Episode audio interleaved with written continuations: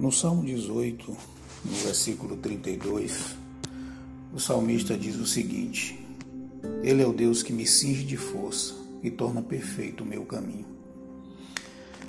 Ser fortalecido em Deus requer uma experiência viva com Ele, requer um comprometimento com Ele, em conhecê-lo, em saber quem Ele é entender a sua fidelidade, a sua força, entender que Ele é cuidadoso, mesmo quando a gente não compreende todas as coisas.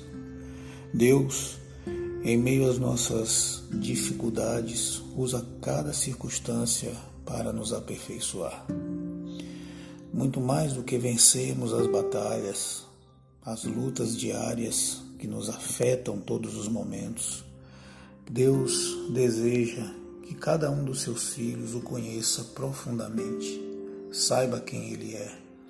E esse conhecimento de Deus vai nos tornando cada vez mais fortalecidos, sabendo que os propósitos desse Deus são muito superiores a qualquer coisa.